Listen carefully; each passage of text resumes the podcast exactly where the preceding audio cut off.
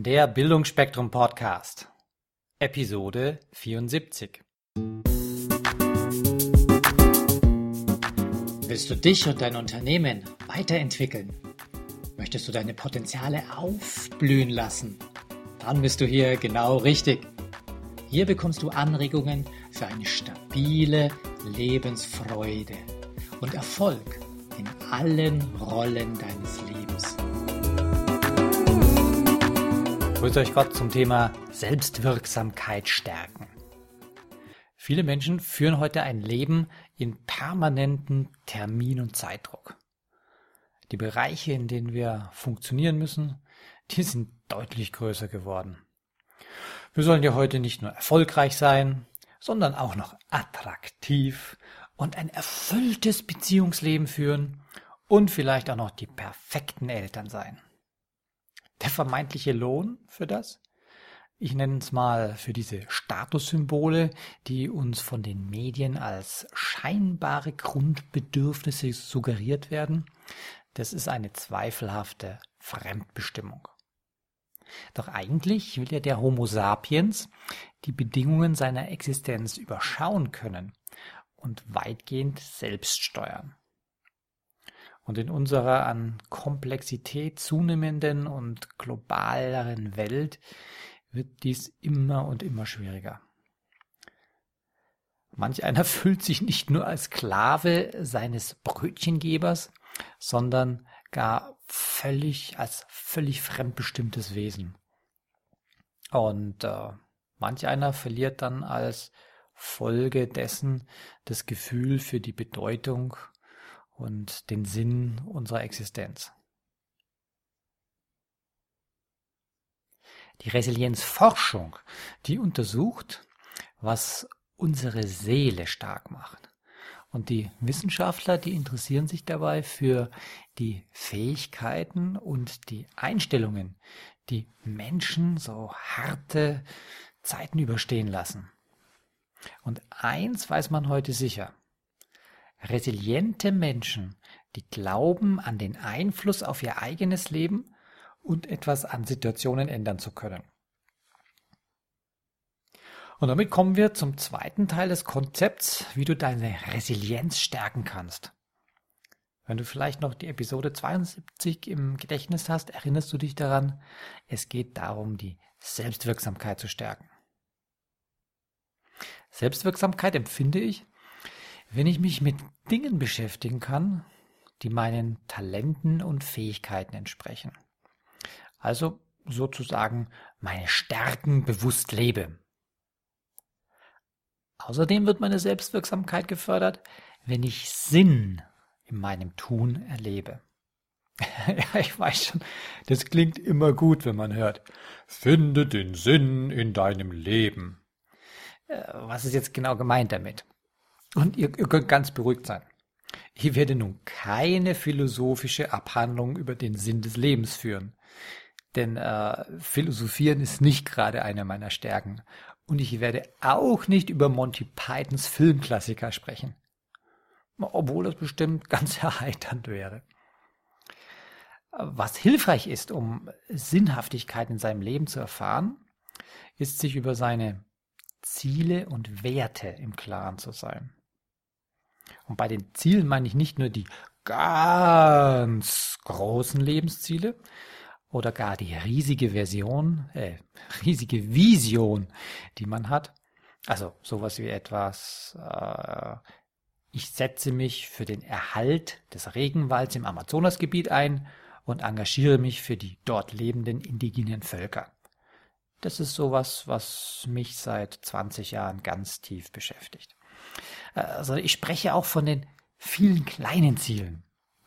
Und äh, gerade so ganz konkrete Tagesziele, die können einen wertvollen Beitrag für das Erleben von Sinnhaftigkeit sein.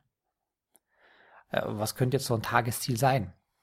Hm, heute ein Projekt abschließen oder bei dem anstehenden Teammeeting endlich die offenen Punkte XYZ zu klären oder vielleicht in der Mittagspause mal wieder einen Kollegen oder eine Kollegin zu treffen, dem man schon seit Wochen nicht mehr geplaudert hat. Du wirst sehen, wie viel Freude es bereitet, wenn du jeden Tag aufs Neue viele von diesen kleinen Tageszielen erreichst.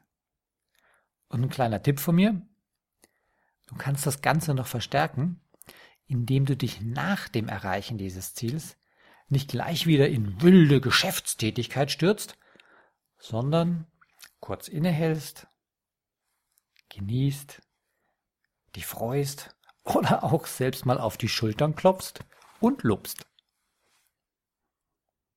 Hm, vielleicht denkt sich ja jetzt auch der eine oder andere, was ist, wenn ich mir täglich Ziele setze und diese aber realistischerweise nicht immer alle erreiche? Dann habe ich doch mehr Frust und negative Gefühle, als wenn ich einfach nur so in den Tag hineinlebe, oder? Also, es ist bestimmt richtig, dass nicht immer alles klappen kann, was man sich vornimmt. Das ist auch in meinem Leben so. Und an manchen Tagen kann es sogar mal richtig geballt daneben gehen. Also solche Tage kennt wohl jeder von euch.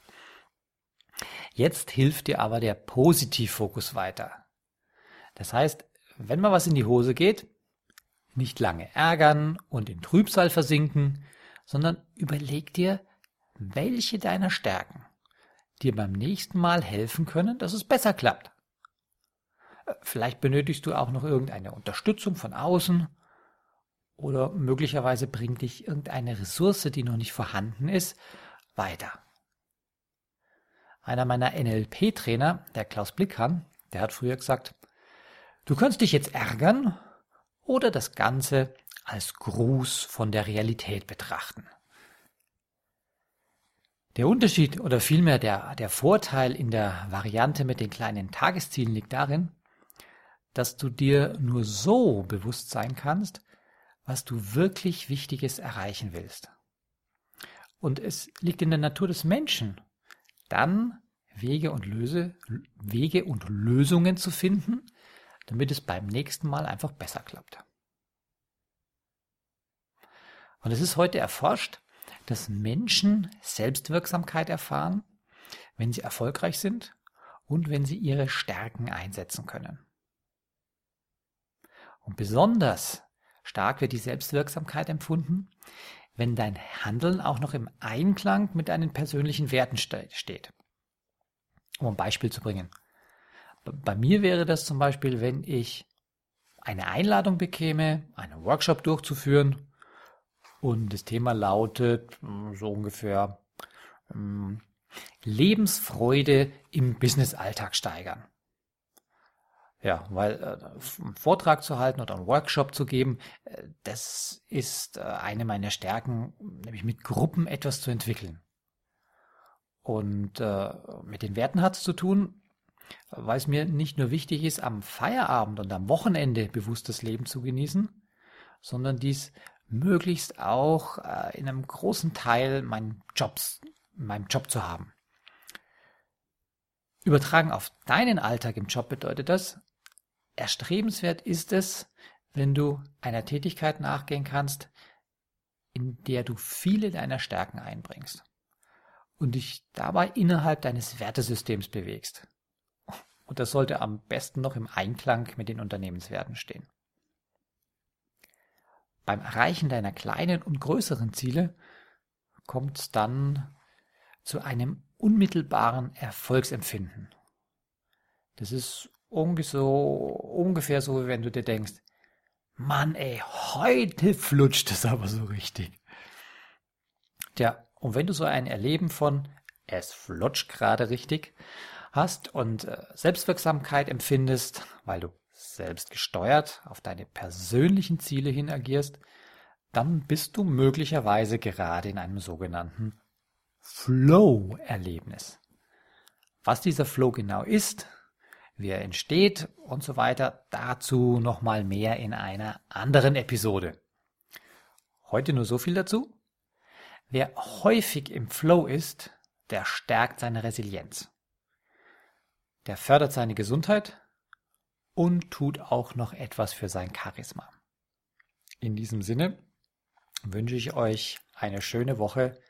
Bis zum nächsten Teil aus dem Bereich Resilienz stärken.